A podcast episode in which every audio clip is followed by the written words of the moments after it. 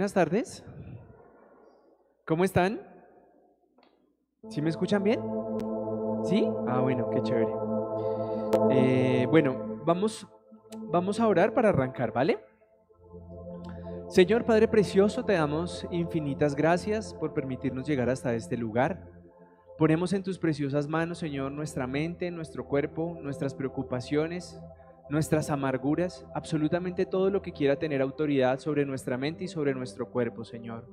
Hoy declaramos, precioso Rey, que sea tu Espíritu quien nos enseñe, que sea tu Espíritu Santo quien nos permita seguir tomando decisiones e identificar actos, momentos y decisiones que hemos tomado erradas en nuestras vidas, Señor. Te pedimos, precioso Padre, que hoy podamos exaltar una vez más tu nombre, Señor. Te lo pedimos en el nombre de Jesús. Amén. Bueno, ¿cómo están? ¿Cómo se han portado? ¿Cómo te has portado, Cami? ¿Sí? ¿Mal? ¿Tati se ha portado mal? ¿No? ¿Se ha portado bien? Sí. Si no, diría bien para que, es mal. Bueno, mm, acuérdense que hace ocho días hablamos de mm, no te desanimes, ¿cierto? Hablamos de, del tema, creo que hay como mucho ruido. Eso. Eso. Eso. Yo creo que ahí ya vamos mejorando. Bueno, entonces les decía que hace ocho días eh, predicamos en que no nos desanimemos, precisamente porque el pueblo de Israel, a lo que le llegaron las noticias de, de Moisés, de, de, cambiarle su vida, hago comillas porque eh, al principio no se la cambiaron, ¿cierto? Sino que las cosas se pusieron más difíciles, hubo más trabajo, hubo más dificultades y al final ellos terminaron reclamándole a Moisés que porque había hecho si ahora les había vuelto, vuelto su, su, su vida a cuadritos, ¿de acuerdo? Y arranco con Éxodo 5, traducción lenguaje actual, versículo 22, y dice, entonces Moisés le reclamó a Dios, Dios mío, ¿para esto me enviaste solo para hacer sufrir a tu pueblo? Desde que vine a Egipto y le di al rey tu mensaje, él no ha dejado de maltratar a tu pueblo sin embargo, tú todavía no los has liberado. Entonces, hoy quiero que nos pongamos en la posición de Moisés, ¿cierto? Uno está intentando hacer la voluntad de Dios, uno está intentando que, que la vida a alguien le cambie de manera positiva, pero no pasa. Entonces uno puede desanimarse, puede venir a reclamarle a Dios, puede hacer muchas cosas al respecto, pero Él tendrá sus tiempos, ¿de acuerdo? Ahora, también hay que resaltar algo aquí de Moisés y es que aunque era un poco terco, ¿cierto? Porque le decía, no, pero yo, yo, yo soy lento, yo no sé hablar, eh, no me van a creer, o sea, era terco para no querer hacer las cosas. Sí era un tema de que era obediente, porque finalmente le hubiera podido decir, no, a mí ya me rechazaron, entonces yo me voy. Pero él decía, no, pues yo sigo acá porque ese es mi mandato, ¿de acuerdo? Ahora, hoy quiero que hablemos de los faraones. ¿Sí? O bueno, vamos a hablar del faraón de acá. Y quiero que hagamos la similitud a ver si nosotros tenemos un faraón en nuestras vidas. ¿De acuerdo? Ahora, no para imitarlo, pilas, no para imitarlo. O sea, vamos a lograr identificar cuáles son los rasgos de esas personas que, que son como un faraón, ¿cierto? Y vamos a ver cómo se comportó el faraón y qué fue lo que le pasó para que nosotros podamos decir, ¿será que mi papá es un faraón? ¿Mm? ¿será que mis abuelos son un faraón? ¿O será que mis hermanos, mi jefe, mi esposo, mi esposa, mi cliente es un faraón? Y, voy para allá para que podamos comenzar a, entender esto. Esta parte eh, de la Biblia que vamos a estudiar hoy eh, arranca mostrando que Dios siempre quiere tratarnos bien. ¿Cierto? Entonces usted va a decir, pero John, si vamos a hablar de, las plagas de Egipto, pues Dios le pega 10 varillazos a, al faraón, entonces imagínese que Dios quiera cogerme a mí y pegarme 10 varillazos. Entonces yo como que mejor no me le mido a esto. Pero nosotros debemos de tener claro dos cosas. En Éxodo 5, versículo 5, dice así, después de hablar con los israelitas, Moisés y Aarón fueron a ver al rey de Egipto y le dijeron, el Dios de los israelitas envía un mensaje para su majestad. Deje que mi pueblo Israel vaya al desierto para que, para que haga allí fiesta en mi honor. Ese fue el primer mensaje que recibe quién? Recibe el faraón a través de Moisés. Entonces, ahí lo amenazaron, lo trataron mal, lo pusieron contra la pared, no, solo le estaban diciendo que por favor, que por favor, ¿de acuerdo? Ahora, nos encontramos con un faraón que dijo que, que dijo que no. ¿Listo? Y yo sé que la mayoría ya sabe de qué voy a hablar porque finalmente todo el mundo conoce las plagas de Egipto, ¿cierto? Y, y donde yo me ponga a leerles las 10 plagas de Egipto, o sea, no acabamos hoy. Entonces, lo que yo voy a hacer es que les voy a mencionar cuál fue, en dónde está bíblicamente y voy a resaltar algunos temas para que ustedes puedan seguirme en los rasgos de las cosas que estaban pasando con el faraón y que estaban pasando con otras personas. Dale. Sigan, sigan, adelante. Apenas estamos empezando. Entonces, después de que, después de que el faraón se pone muy salsa, ¿sí o no? Porque el, faraón dice, yo a su pueblito de Israel yo no lo dejo ir. Esos manes me sirven a mí y yo no lo voy a dejar ir. Entonces, eh, el tema se pone diferente. Y vamos a llamarlo el primer castigo, ¿no? Todo el mundo lo llama plagas y demás. Yo lo voy a llamar como los 10 sucesos que le están pasando a este faraón. ¿Listo? El primero es, el agua se convierte en sangre. ¿Eso dónde lo encontramos? En Éxodo 7, versículos 14 al 25, pero no se los voy a leer todos o si no, no acabamos. Pero la gente dice, no, eso tuvo que haber sido un efecto químico que pasó en el río y entonces fue que mataron un animal más arriba y por eso fue que se puso el, el río rojo. Pero lo que más me gusta de esta parte es cuando dice que el agua que estaba en tinajas también se volvió sangre. Entonces no significa que fue un fenómeno natural, ni que haya sido algo eh, que pasó sino era una consecuencia de lo que estaba sucediendo. Ahora, por un momento, vamos a recordar cómo se siente uno cuando no hay agua en la casa.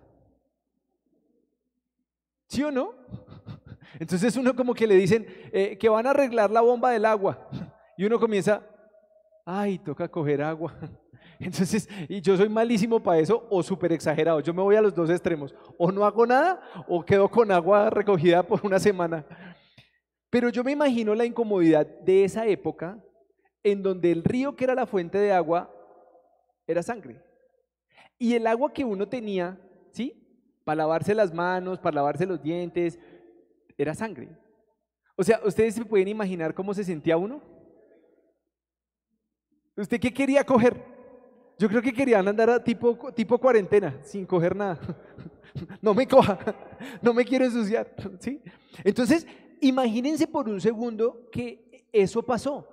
Y yo los digo porque a mí de las cosas que más me incomodan, o sea, yo me puedo quedar sin luz desde que el celular tenga batería. Pero, pero donde se vaya el agua, yo hago como, no. Sí, porque es que es todo, o sea, es, es la losa, son los baños, entonces uno hace como, pero imagínense lo que pasó. ¿Por qué pasó eso?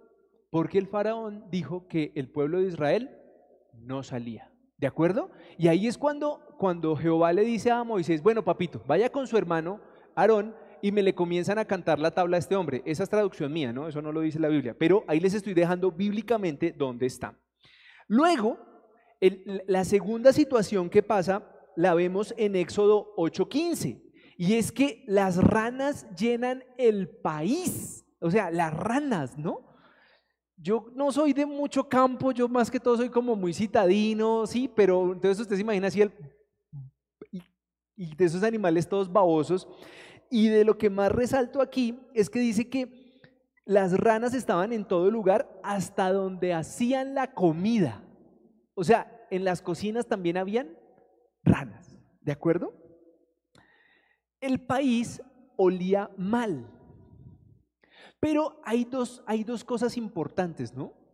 El faraón, para no dejarse echar tierra, cuando le convertían una vara en serpiente, o cuando convertían agua en sangre, o cuando generaban ranas, entonces él llamaba a los magos, a los malevolí malevolá.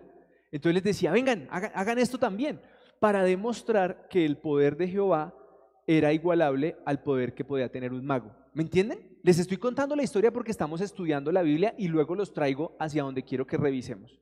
¿Listo? Entonces, usted imagínese, ¿no? Sin agua. Listo. Volvió el agua. Y entonces se puso de tergo el faraón y dijo, ranas. Entonces ahora todo está lleno de ranas, ¿no? Entonces, una semana atrás, sin agua. Y ahora todo lleno de ranas. Qué emoción. ¿Listo? Pero el faraón comenzó como como esos matrimonios que se van a separar, ¿no? Fresco, fresco, yo, yo voy a cambiar, yo, yo cambio, mi amor, yo cambio. Y se porta bien una semana y a la semana vuelve y la embarra. Y entonces usted vuelve y le dice, no, ya me separo. Y entonces cuando ya ella se va a separar, usted dice, no, no, yo me voy a portar bien. Y el faraón se puso así con Moisés, ¿de acuerdo? Y llegó el tercer tema. El polvo se convirtió en mosquitos. Yo no sé a ustedes si les molesta, pero yo de las cosas que más detesto es los mosquitos. Yo me voy para un lugar donde hay mosquitos y me llevo una caja de Raid más unos tres eléctricos y en cada alcoba pongo Raid y parezco un abuelo a las 4 de la tarde por toda la casa. Porque yo detesto los mosquitos y mis hijos son alérgicos a los mosquitos. Entonces, a Santi lo pica un mosquito y eso es... Entonces, imagínense que le pasó al faraón que esos, esos mosquitos picaban a los humanos y a los animales.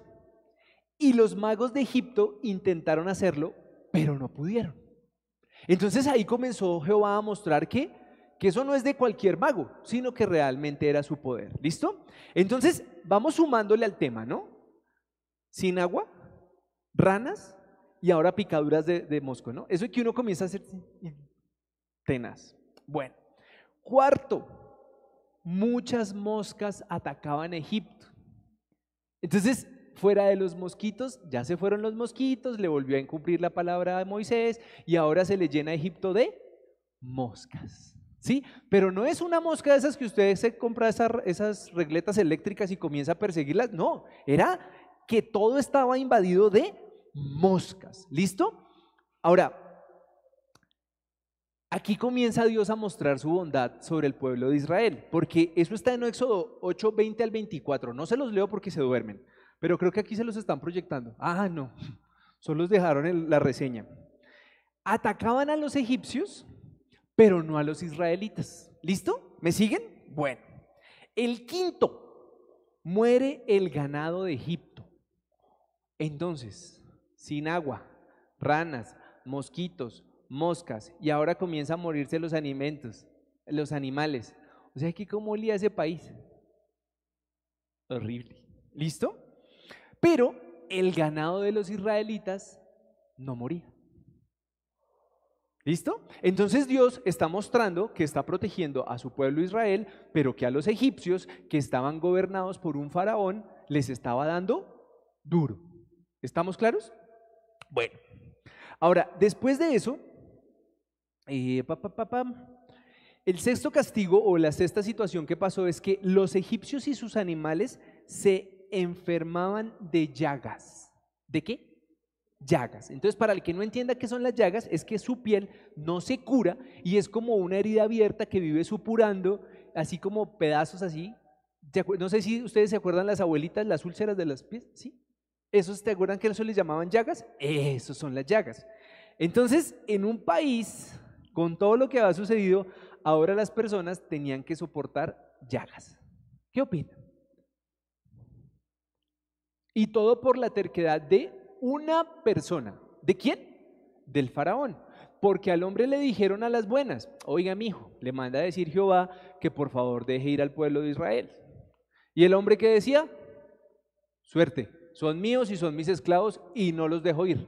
Y le comenzaron a pasar esta serie de cositas que yo les estoy contando muy rápido porque si no los aburro. ¿Listo?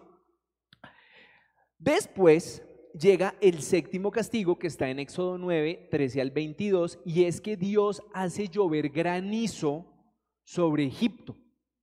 Pero no es que, que, cayó una granizada de media hora, es que llovía por días completos con granizo y todo lo que fue eh, ah, bueno, hubo gente ahí que quiso creer, que dijo, pilas, pilas, vayan, guárdense, protéjanse. Hay otros que dijeron, ah, eso no va a pasar, ¿no? Como cuando le dicen, eh, cuídese que le puede dar algo y la gente no hace caso. ¿Listo? Entonces, en ese momento algunos murieron, ¿cierto? Algunos animales también el granizo los mató y árboles también cayeron.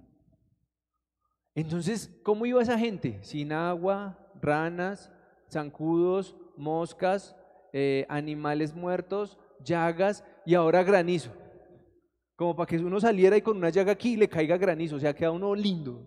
¿Listo? Entonces ahí es donde todo el mundo dice, no, pero es que Dios es, Dios es tremendo, Dios es tenaz. Bueno, pero como para seguir en el tema, en Éxodo 10, versículo 1 al 20, son muy largos, por eso se los estoy contando rápidamente llegan los saltamontes, atacan los campos, ¿listo? Y se comen las plantas y los árboles que no logró dañar el granizo, los acabó los saltamontes. Entonces, voy a resumir cómo estaba Egipto. Egipto estaba en la inmunda porque sin agua, sin alimento, moscas, ranas, zancudos, llagas en las personas, eh, sin alimento, porque ya el granizo había acabado con las plantas, los árboles y los saltamontes acabaron con lo que quedaba. O sea que, ¿cómo estaban? Yo creo que estaban de un dichoso, pero jodidos estaban. ¿Listo? Noveno, gran oscuridad. Yo no sé si a usted le gusta andar a oscuras, pero a mí me ha pasado como dos veces. Una por porque dejé cortar la luz en mi casa y mi esposa casi me bota ese día y me tocó poner velitas por toda la casa. Intenté que fuera romántico, pero no, no lo fue. Ella no lo tomó así y casi me bota de la casa porque se me olvidó pagar el recibo de la luz. Pero ellos en Éxodo 10, versículo 21 al 29, cuenta cómo los israelitas no, no sufrieron de eso. Pero todas las casas de los egipcios sí tuvieron problemas de oscuridad. ¿Listo? Entonces uno dice, oiga, no, pero definitivamente, ¿qué fue lo que hizo esta gente? ¿Sí? Entonces, aquí voy a, voy a partir mi mensaje en dos. Y, y la enseñanza, no les había dicho cómo se llama la enseñanza, pero quería preguntarles, ¿qué faraones tienes en tu vida? ¿Cómo así, John? Sí, ¿qué faraones tienes en tu vida? Porque es que estamos viendo una persona que por su terquedad, que por su soberbia, que por su querer hacer lo que se le daba la gana, pues se estaba llevando con él todo un pueblo que estaba padeciendo cosas hartísimas. Entonces la pregunta aquí es, ¿cuáles son esos faraones en tu vida? ¿Sí? Entonces, ¿qué es un faraón en tu vida? Yo me puse a detallarlo esta semana muy bien y yo creo que es esa persona que sin tú quererlo te está metiendo en problemas. Entonces, es una persona que en tu casa puede querer seguir manteniendo deudas o quiere seguir manteniendo un estilo de vida que no puede y te está metiendo en problemas porque los bancos te están llamando, porque todo el mundo te está cobrando lo que él está haciendo o ella está haciendo mal, ¿cierto? Es una persona que al no cuidar su estado de salud, entonces se está llevando a toda la familia por encima. Porque tenemos, ¿cierto que tenemos alguien en la familia que no se cuida? Que se cree un roble y que, que cree que nada le va a pasar, ¿cierto? Y un día, cuando ese roble cae, entonces eh, toca andar detrás de él. Y toca estar acudiendo a ayudarlo. Y te está quitando tiempo, te está quitando dinero. Entonces, ¿cuáles son esos faraones que hay en tu vida? Puede que un faraón tuyo sea un jefe.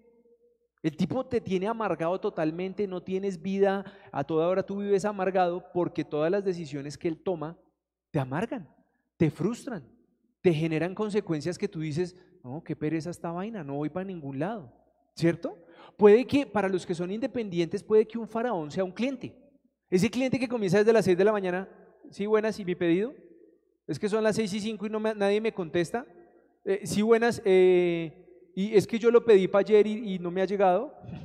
¿Y, y, por qué, ¿Y por me lo mandó verde si yo lo pedí verde oliva? Sí, entonces, sí, díganme que no, algunos están haciendo caras como de, sí, es verdad. ¿Sí? Entonces, esos faraones son gente que no tiene paz. Yo les aseguro, o sea, ese man de Egipto no tenía paz. Y eso es lo que yo quiero que tú identifiques, identifiques quiénes son esas personas en tu vida. Y tú tienes que elegir dos posiciones. O si tú decides que definitivamente él es tu gobernante y que eres un egipcio, o que tú te quieres ir para el otro lado, para el lado de los israelitas. Yo ya les mostré cuál era el camino hace ocho días. A los israelitas no es que les fuera eh, un jardín de flores, se les puso el tema gizoso. Pero yo creo que versus a que les hayan aumentado la carga laboral, pues que todas estas cosas les pasen a los egipcios y no a los israelitas, yo prefiero ser el del combo de los israelitas, ¿cierto?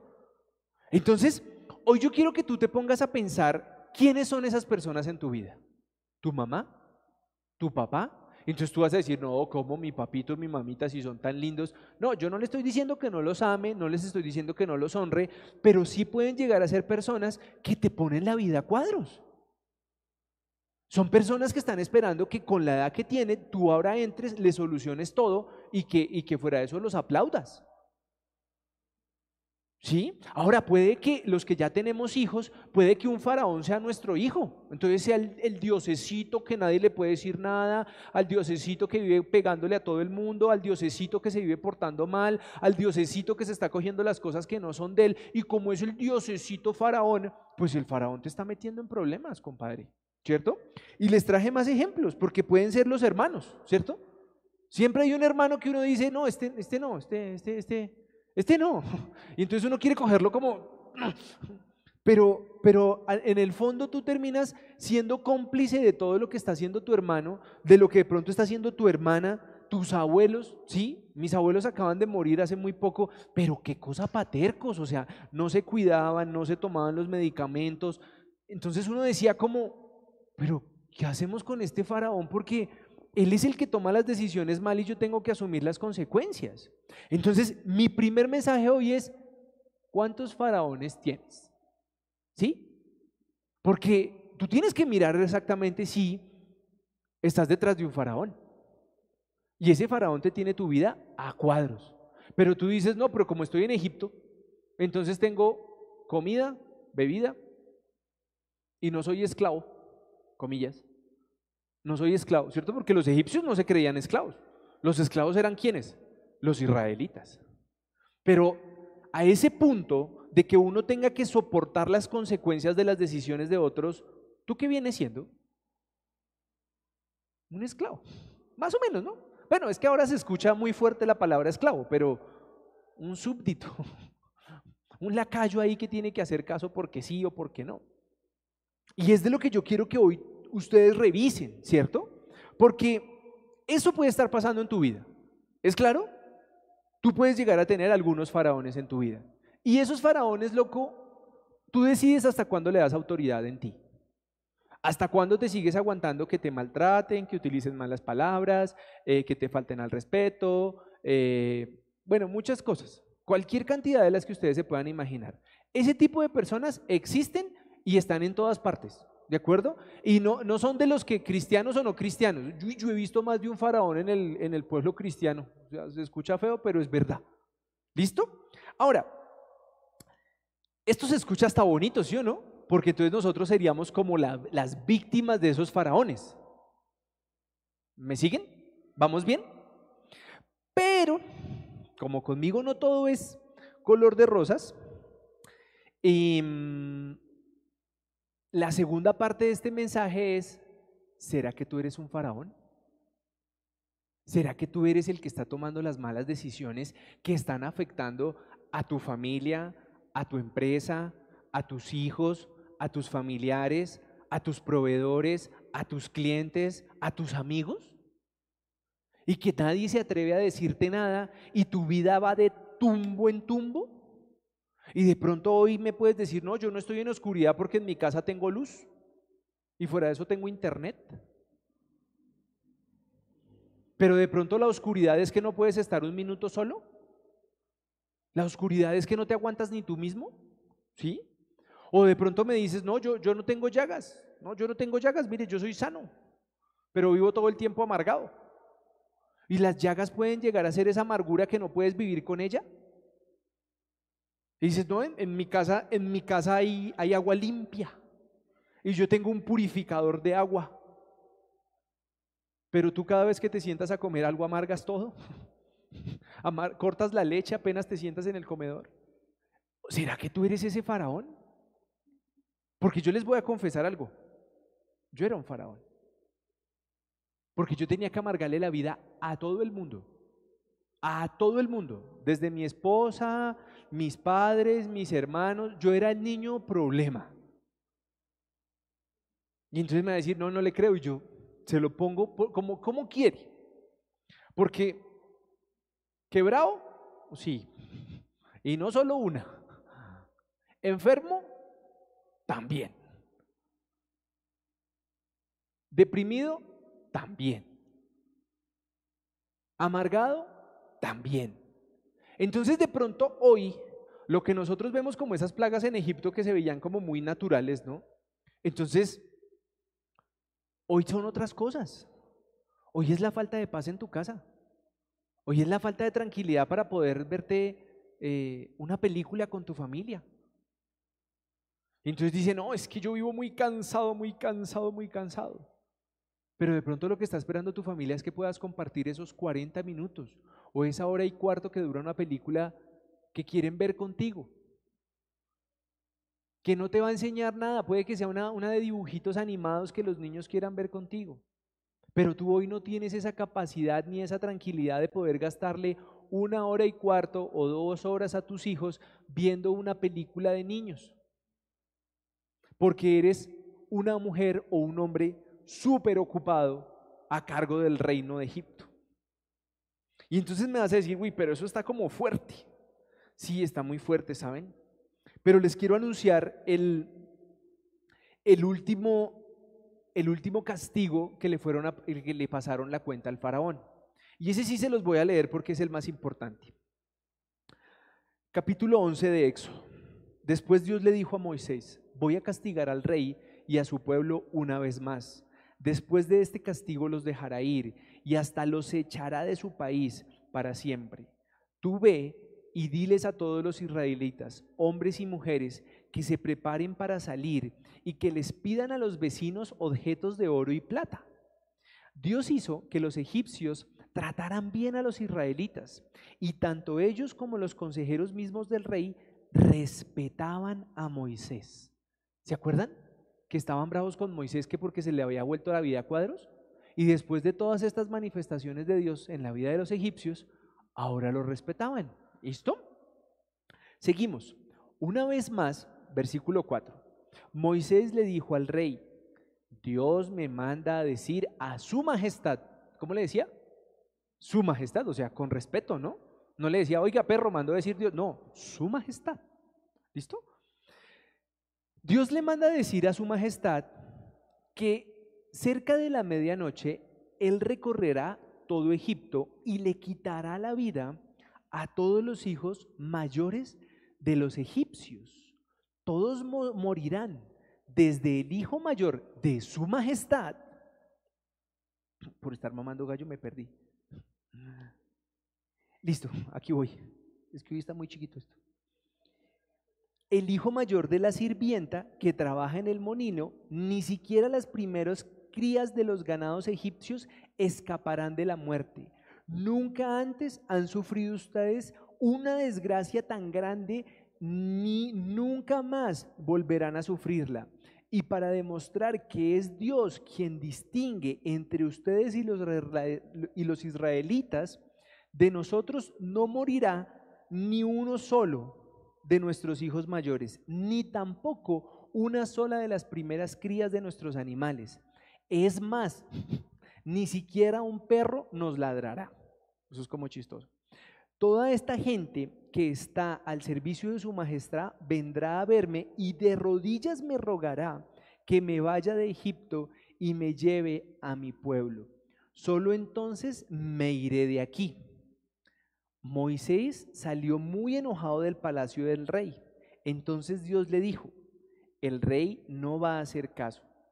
Eso me permitirá seguir haciendo señales terribles y asombrosas en este país.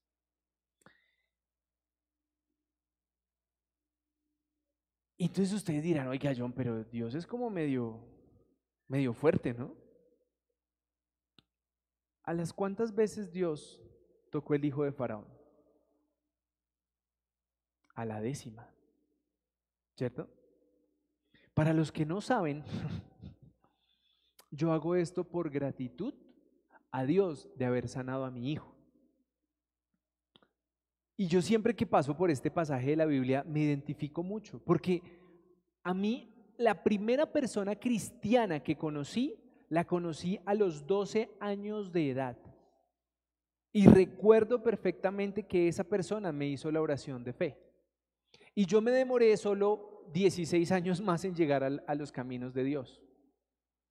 Y llegué porque mi hijo mayor estaba a punto de morir. Y entonces lo que yo quiero decirles con esto es, venga, locos, hay gente que tú no vas a poder cambiar. Hay faraones afuera o hay faraones en tu vida que tú no vas a poder cambiar. Que van a tener que pasar por un trillo y, y hasta que no lo pasen no van a entender.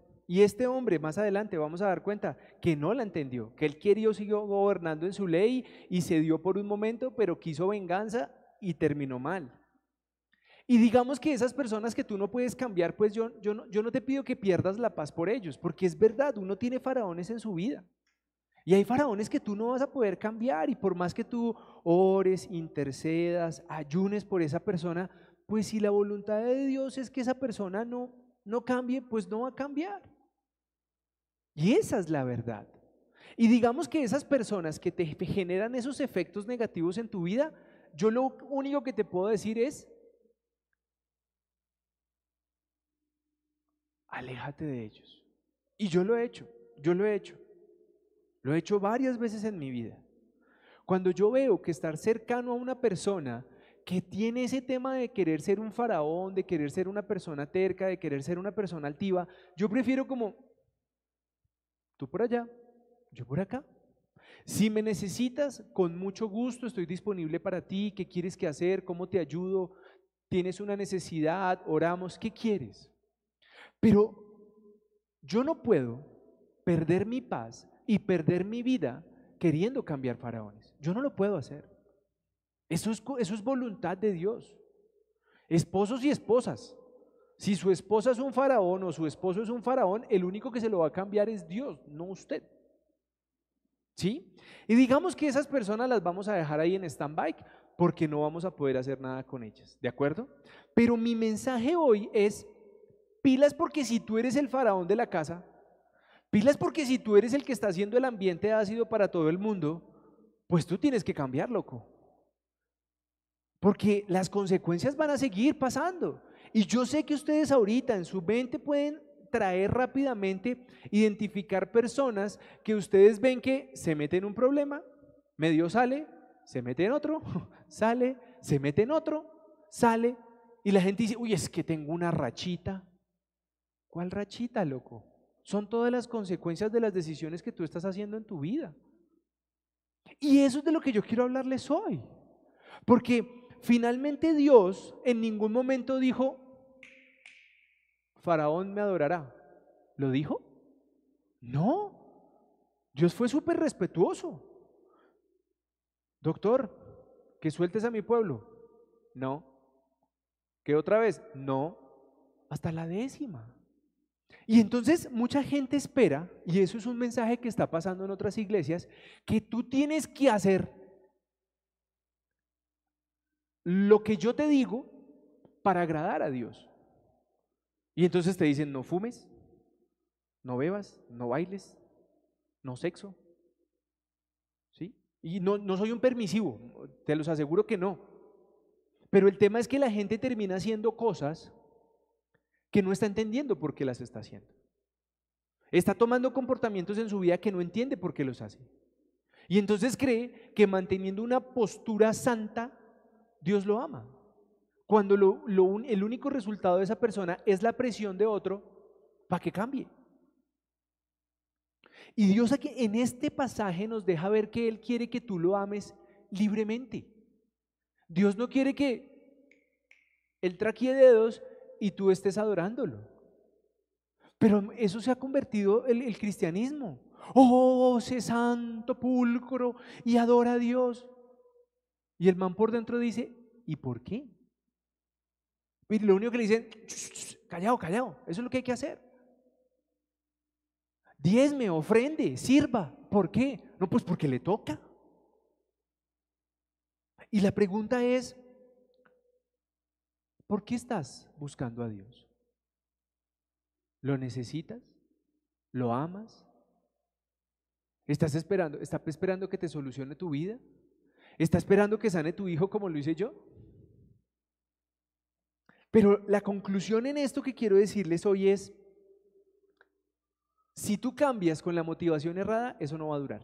Eso no va a durar. Se los he dicho muchísimas veces. Cambia porque a ti te nace agradar a un ser supremo que te dio la vida, que te permite caminar, que no estás en una unidad de cuidados intensivos, que no tienes una enfermedad terminal, que no estás en una cárcel y que puedes valerte por sí solo. ¿Por qué, John? Porque es que en unos versículos que le traigo acá, que es Proverbios 16, 18, Reina Valera de 1960, dice algo que me gusta mucho. Antes del quebrantamiento, o sea, antes del quebrantamiento es como de la tristeza, como de la amargura, es la soberbia. Y antes de la caída, la altivez de espíritu.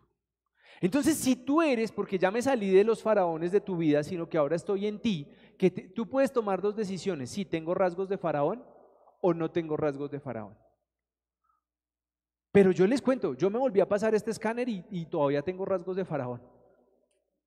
Y lo que quiero decirte es, he visto tanta gente tan altiva, he visto tanta gente que humilla tanto, que luego la veo sola, sin que nadie le hable, sin que nadie le salude, porque la Biblia lo dice, antes del quebrantamiento es la soberbia y antes de la caída, la altivez de espíritu. Y realmente si miramos qué fue lo que hizo Faraón, era un tipo altivo, porque Faraón quería tener la razón en todo lo que decía. Y hoy mi invitación es, ven loco, ven. Si tú tienes ese rasgo de Faraón, ven, bajemos la guardia. ¿Qué importa seguir teniendo la razón contra el mundo si nos estamos metiendo cada día en más problemas? Y les traje Salmos 10.4 de la Reina Valera. El malo, por la altivez de su rostro, no busca a Dios. No hay Dios en ninguno de sus pensamientos. ¿Usted ha escuchado a esas personas que dicen, yo no necesito de Dios? A mí no me interesa, yo estoy bien. ¿Qué, puedes, ¿Qué pueden entender ustedes con este Salmo 110.4, perdón? El malo por, su por la altivez de su rostro, no busca a Dios. No hay Dios en ninguno de sus pensamientos. Y entonces, de eso es lo que yo quiero hablarte hoy.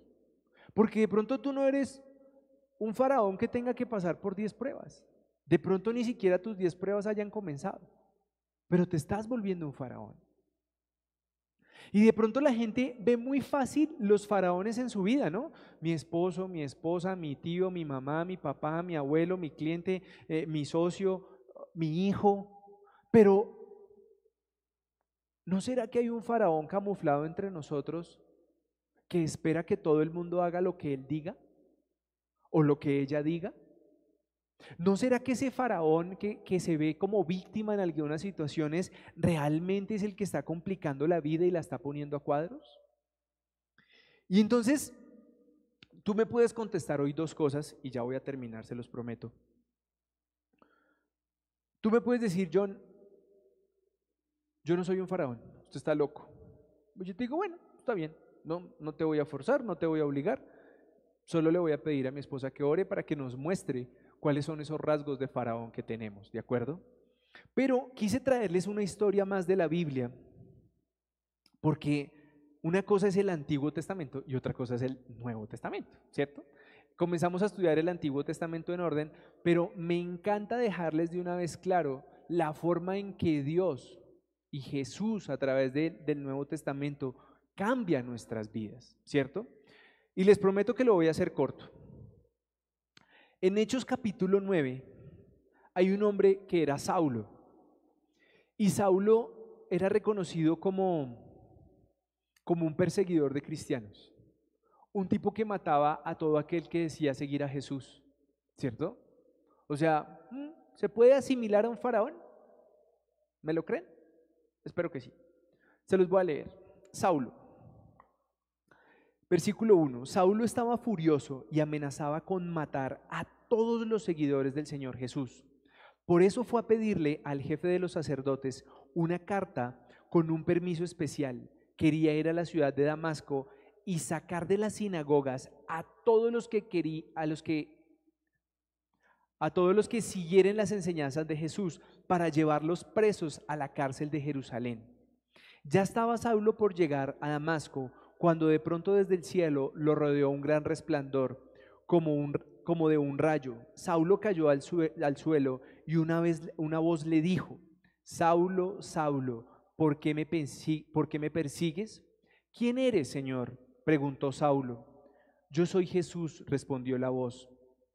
Es a mí a quien estás persiguiendo, pero levántate y éntrate en la ciudad y allí sabrás lo que tienes que hacer. Y este hombre perdió la vista. Se los resumo el cuento. Pierde la vista y luego unos días van a orar por él. Pero era un tipo que era un asesino de cristianos. Buscaba entrar a las sinagogas donde se predicaban los evangelios de Dios para matar a las personas que decían creer en Jesús.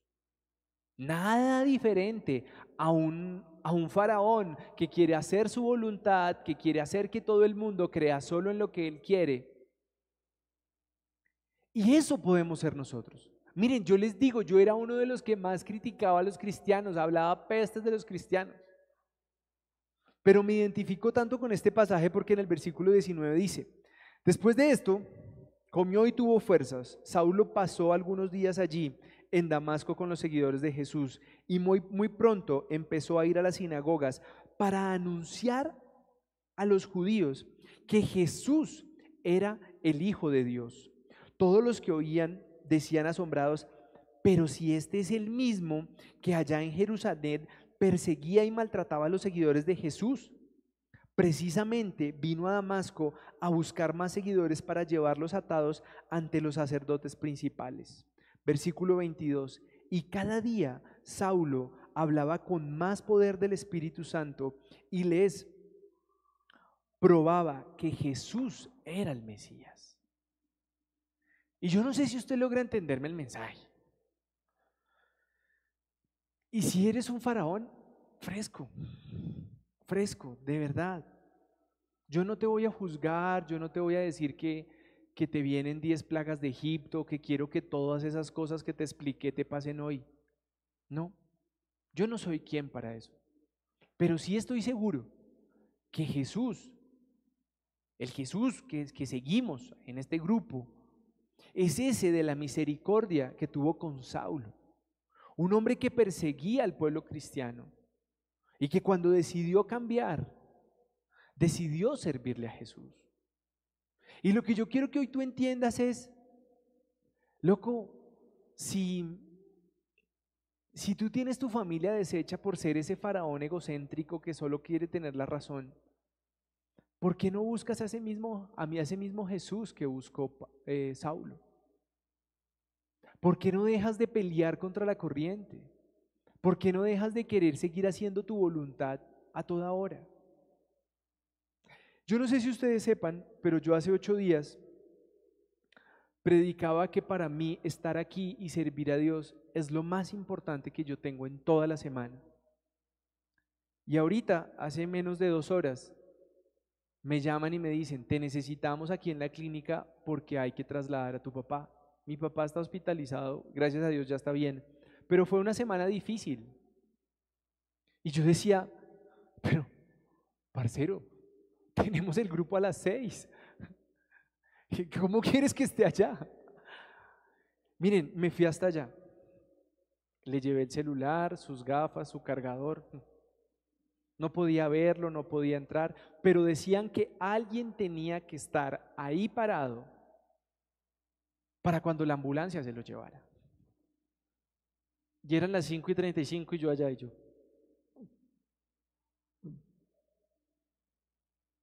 Pero yo sé a quién sirvo. Yo sé a quién sirvo. Si yo hubiera perdido la paz, si yo hubiera gritado, si yo le hubiera dicho al, pobre médico, a la enfermera que me llamó que no, que se esperaran, que me tenían que esperar porque, porque primero estaba Dios y que jodase todo el mundo, Pues estaba haciendo un faraón. Y lo único que le dije, sí señora, ya le soluciono, ya voy para allá. Miren, ustedes no se imaginan, yo de aquí para allá me oré todo, todo el camino, Señor, por favor, que yo alcance a llegar. Y los que están atrás en la barra de producción se ríen porque saben que cuando salí de allá les puse la ruta. Y Dios me permitió estar aquí faltando 10 minutos para las 6. Y estoy seguro, estoy seguro que mi papá está bien en donde va a estar. Y hice una carrera de relevos con mi hermana y le dije, yo lo despacho, tú lo recibes y yo te relevo en dos horas. Pero de eso es lo que yo hablo. De querer dejar de ser un egocéntrico, porque eso le pasa a los pastores, no, yo soy el Dios de esta iglesia, entonces todo se tiene que hacer como yo digo. ¿Quién dijo? ¿Por qué? Si entre lo que predicamos somos probados. Yo, ¿Quién me obliga a mí a irme ahorita para una clínica antes de las seis? ¿Quién? Nadie. Pero también tengo que honrar a mi papá, porque eso es lo mismo que dice la Biblia que leo. Pero eso es de lo que yo les quiero decir hoy. Locos, miren su vida de una manera integral. ¿Dónde tienes el faraón? ¿En dónde estás siendo un faraón? Y vamos a, a dejar de ser ese faraón.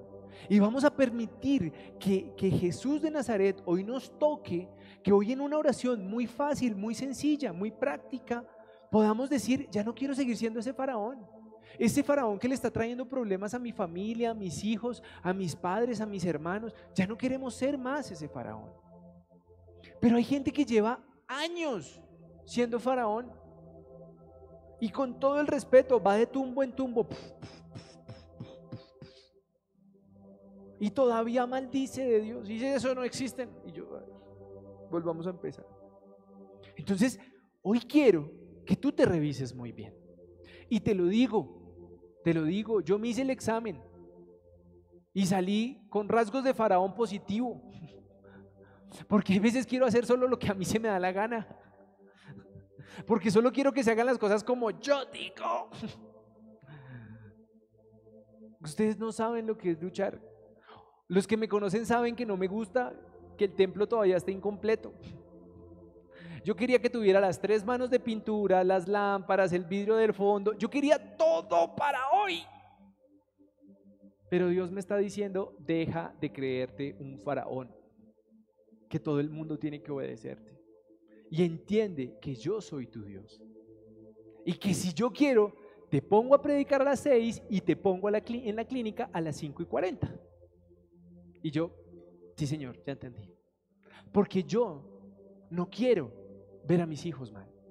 Yo no quiero volver a ver a mis hijos enfermos. Yo no quiero volver a ver a mis hijos en una unidad de cuidados intensivos. Yo no quiero que nadie de mi familia ni de las personas que conozco estén en una unidad de cuidados intensivos. Pero sé que gran parte de ese orgullo, de esa altivez y de esas consecuencias que nos pasa la vida son por decisiones nuestras. Y hoy quiero decirles a ustedes, de pronto tú estás diciéndome, este loco de qué me hablas y yo estoy bien, no me falta nada. Gloria a Dios que estás bien. Pero no te vayas a ir a la altivez. No te vuelvas el faraón en tu trabajo. No te vuelvas el faraón como proveedor. No te vuelvas el faraón como cliente. No te vuelvas el faraón en tu casa. No te vuelvas el faraón de tus hijos. No te vuelvas el faraón de tus padres, lastimando donde estés. Porque yo te digo, yo no quiero pasar por pruebas. Yo no quiero oscuridad en mi vida, yo no quiero llagas, yo no quiero ranas, yo no quiero langostas, yo no quiero moscas, yo no quiero sangre en el agua. Que hoy son otro tipo de cosas, pero traen la misma o una peor incomodidad. Entonces, ya mi esposa va a venir a orar, pero yo les pido a ustedes que hoy podamos entregar en esta oración y que Dios nos muestre ahí con los ojitos cerrados, que apaguen la luz de atrás y que usted pueda decirle a Dios, Señor, tengo todavía algo de faraón, tengo algo todavía de, de, de ese altivo, de ese altivo que quiere hacer solo lo que se le da la gana. Quiero manipular a todo el mundo. Sáname porque yo no quiero pasar por pruebas. Yo no quiero, yo quiero aprender a las buenecitas. Y yo me he dado cuenta que con Dios, cuando Él me quiere enseñar algo, yo tengo dos opciones. O la paso o la habilito. Y la paciencia no me da para habilitar. A, mí no me da. Yo, sí, señor. Cierra el pico. Yo cierro el pico. No contestes feo. No contesto feo. Sujétate. Me sujeto. Pero yo no quiero pasar por problemas. Yo no sé a ustedes. Hay gente que le encanta repetir las materias. Y uno los ve que, eh, que, en relaciones tortuosas en el año 2000, en el 2004, en el 2008, en el 2012, en el 2016 y en el 2020. Y tú miras a esa persona y es un ciclo, su vida es un ciclo. En el 2000 tuvo el amor de su vida, todo se acabó y en el 2004 volvió el amor de su vida y en el 2006 y siguen, y siguen. ¿Por qué no pasas la materia de una vez? ¿Por qué sigues queriendo y suplicando amor en alguien? Recuerdo un hombre al cual acompañé como un par, de años y, y el tipo era especialista, pero especialista en los amores imposibles. O sea, él se enamoraba, ¿no? Y me decía, conocí una mujer y yo, oh my God. Y eso era un amor imposible, o sea, el tipo era de un perfil, ella era de otra, a ella le gustaba blanco, a él le gustaba negro, y yo decía, pero, ¿dónde está el feeling? No, no, es que Dios me mostró que ella era para mí, yo decía como, Dios mío, ¿por qué no le puedo decir lo que pienso? Y lo peor es que lo mismo pasa con los negocios, con muchas cosas. Lo pongo chistoso porque eh, uno siempre tiene un cupido enamorado de alguien imposible, ¿sí? Uno, uno y uno, ¿por qué no le matan los, los corazoncitos a este cupido a ver si aterriza un día? Pero hay gente que sigue empecinada, sigue empecinada en que eh, el amor de los 16 años va a volver. Y yo hago como... Es que ella cuando me miraba se me movían los, el estómago yo. ¿Tomaste leche o qué? ¿Qué te dio? Pero lo que único que yo quiero hoy decirles a ustedes es, miren en qué están siendo un faraón. Porque la verdad, estoy seguro que en esta sociedad está llena de faraones. Cada uno quiere gobernar de a poquitos, de a poquitos pero que la gente haga lo que yo quiero. Y es lo que más le pido a Dios que saque de mi vida. Yo quiero poder predicar algo práctico, sencillo, conforme a la palabra, y que ustedes cambien porque quieren, porque lograron tener una relación con Dios y no por agradarme a mí. Amén.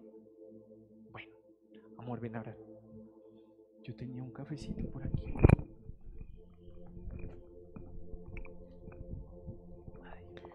Bueno, buenas noches para todos.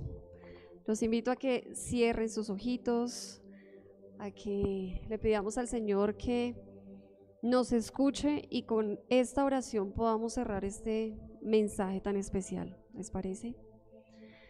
Padre precioso, glorificamos tu nombre. Durante toda nuestra vida, tal vez no hallábamos razón alguna para todas las pruebas, para todos los desiertos que hemos tenido que atravesar. Y hoy tú nos has hablado, bendito Rey. Hemos sido faraones durante muchos años, en muchas situaciones, y nuestro corazón ha estado lleno de piedras, Señor.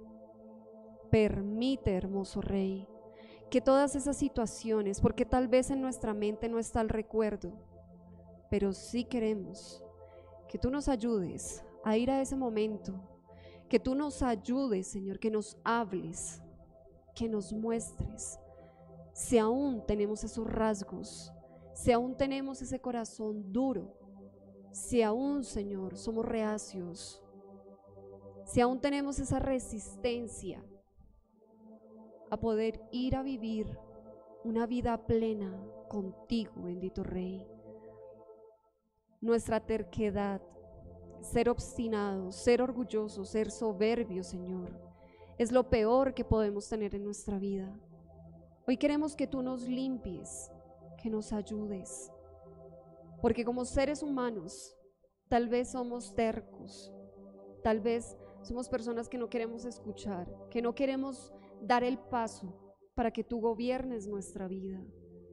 Y es ahí donde realmente debemos detenernos, porque hoy queremos abrirte la puerta, decirte que tú tienes toda la disponibilidad en cada una de nuestras vidas, que queremos que tú la controles, que tú nos guíes, que nos llenes, Señor, que tu mano preciosa nos toque, pero sobre, sobre todo, Señor, que nos doblegues ese carácter que tal vez no nos deja. Permítenos ser bendición. Permite, hermoso Rey, que podamos ser personas mansas delante tuyo, humildes, Señor. Que podamos decir, tienes razón, no quiero seguir siendo una persona obstinada. No quiero seguir colocando limitantes, seguir colocando obstáculos en mi vida para poderla vivir plenamente. Porque hoy entiendo que tú quieras y tienes a manos llenas darnos todas las bendiciones para cada uno de nosotros. Y somos los únicos que ponemos esa barrera. Somos los únicos que no dejamos. Las deseamos, pero nunca dejamos que pasen. Bendito Rey, cámbianos, evalúanos, bendito Padre, y ayúdanos a entender que estamos haciendo mal, porque tal vez no nos damos cuenta, pero tú, bendito Rey, tienes toda la potestad sobre nosotros. Y hoy te pedimos, Señor, y te damos el control de cada uno de nosotros, de nuestra mente y nuestro corazón, para que tú seas el único que nos hable, para que tú seas el único que nos muestre y de esa misma forma, Señor, poder empezar a trabajar en ello desde hoy mismo, Señor precioso. Gracias, bendito Rey, porque lo que queremos es que tal vez nuestros hijos, Señor, y nuestras generaciones venideras no tengan este mismo problema, porque entendemos que todos nos hemos estrellado, porque entendemos que todos hemos sido esa piedra en el zapato de nuestra propia vida, que es lo peor, Señor.